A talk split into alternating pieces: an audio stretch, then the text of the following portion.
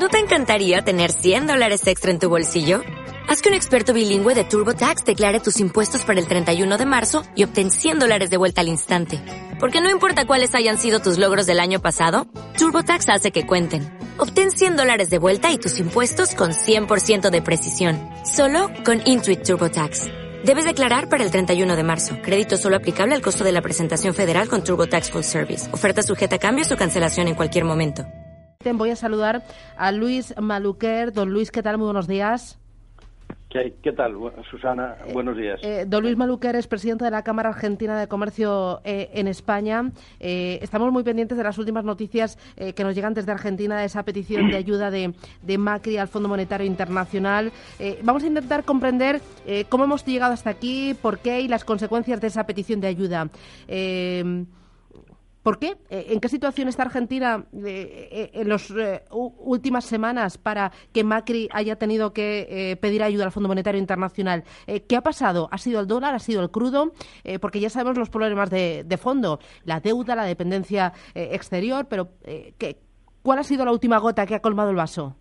A ver, yo diría que en primer lugar lo que, lo que se plantea es que Argentina, desde el punto de vista de lo que es el cambio con el dólar, eh, ha tenido dos años, 16-17, en el periodo de Mauricio Macri, una relativa estabilidad. Después de, la supresión del cepo, eh, se ha, venido oscilando con un tipo de cambio más o menos aceptado y comprendido por, todo el entorno comercial sin excesivas turbulencias y excesivas variaciones. Entonces, eh, nos encontramos en estos momentos, hace menos de un mes, cambia cambian los tipos de interés eh, en Estados Unidos. Eh, de golpe nos encontramos en prácticamente con eh, remuneraciones del dólar por encima del 3% y a partir de aquí parece cambiar genéricamente en todos los mercados un sentimiento hacia el dólar que pasa de un sentimiento vendedor a un sentimiento comprador. como además había un sentimiento bastante negativo sobre el dólar, posiblemente habían posiciones cortas, eso ha hecho que la verdad es que en muy poco tiempo un cambio total en relación entre el dólar y las demás divisas. Un ejemplo lo tenemos entre el euro dólar, que ha pasado prácticamente en dos semanas, ha perdido, ha perdido un 5%. Entonces, ¿qué ocurre cuando esto se traspasa a unas economías muy vinculadas al dólar?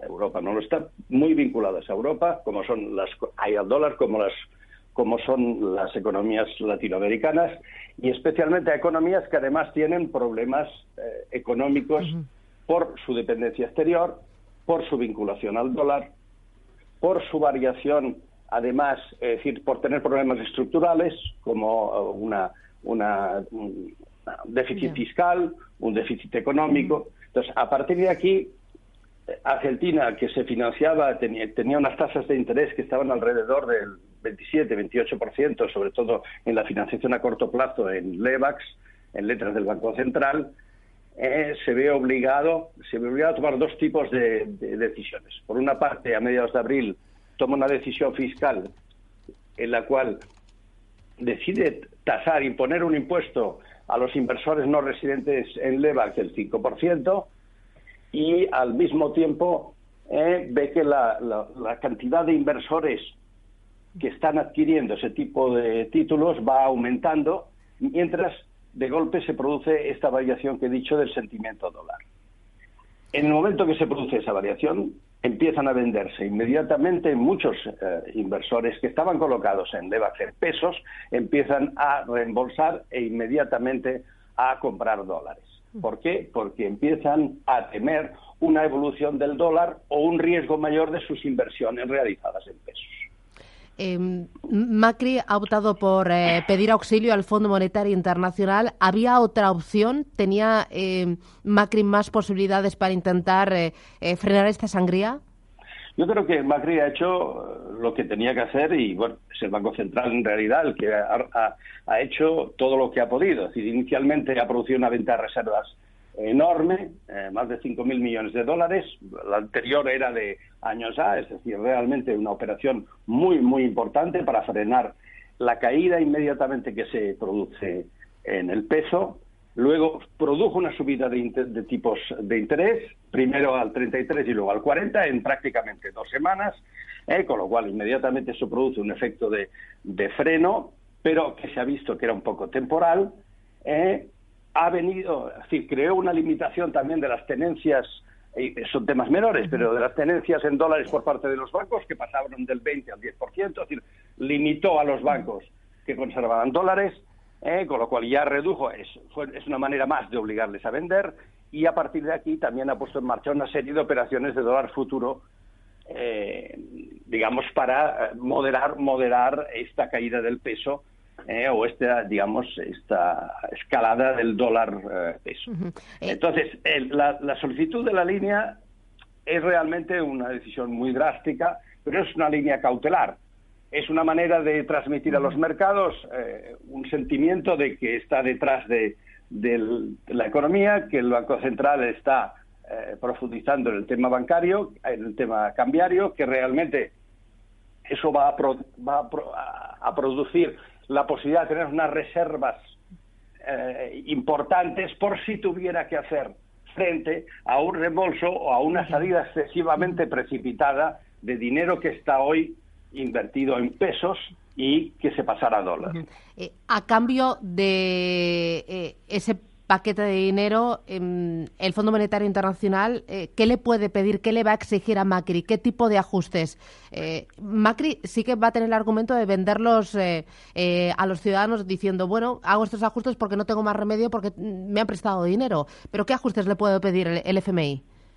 Hombre, yo creo, esto es muy difícil anticipar. En primer lugar, no sabemos el importe se habla de sí, porque 25.000, 30.000 he escuchado yo. Sí, de todo, de todo. se habla desde 20 a, a, a 30.000 dólares, pero incluso ayer el jefe de gabinete a las 5 de la tarde, 10 de la noche hora española, que hizo una locución, no habló de importe. Por tanto, no se sabe de cuánto estamos hablando. En segundo lugar, se habla de una línea de crédito contingente, por tanto, le llaman stand-by. Hay varios modelos en el fondo. Entonces, es evidente que se le va a pedir algo, pero yo creo que no estamos ante una situación en la que estamos hablando de un préstamo flat, en el que se le entrega de golpe el dinero y por tanto se dice, mire, yo le entrego el dinero y a partir de aquí, pero usted tiene que hacer esto y esto y esto, y ahí tiene un plan estilo troika o estilo rescate. No, no se trata de esto, se trata de una medida preventiva por si hiciera falta en un momento determinado, porque hubiera una escalada de, de reembolsos, y se vieron obligados, sobre todo para la deuda a corto plazo, se vieron obligados a devolver el dinero y tener dinero una reserva. No olvidemos de que hoy las necesidades en principio de financiación para este ejercicio, según dice el Banco Central, están cubiertas en un 80%. Por tanto, ni España tiene hoy las de este año cubiertas en un 80%. Eh, eh, eh, don Luis, muy rapidito para terminar. Usted que habla con numerosas empresas argentinas ubicadas aquí en España, con empresas españolas ubicadas allí en Argentina, ¿qué le dicen? ¿Qué le comentan?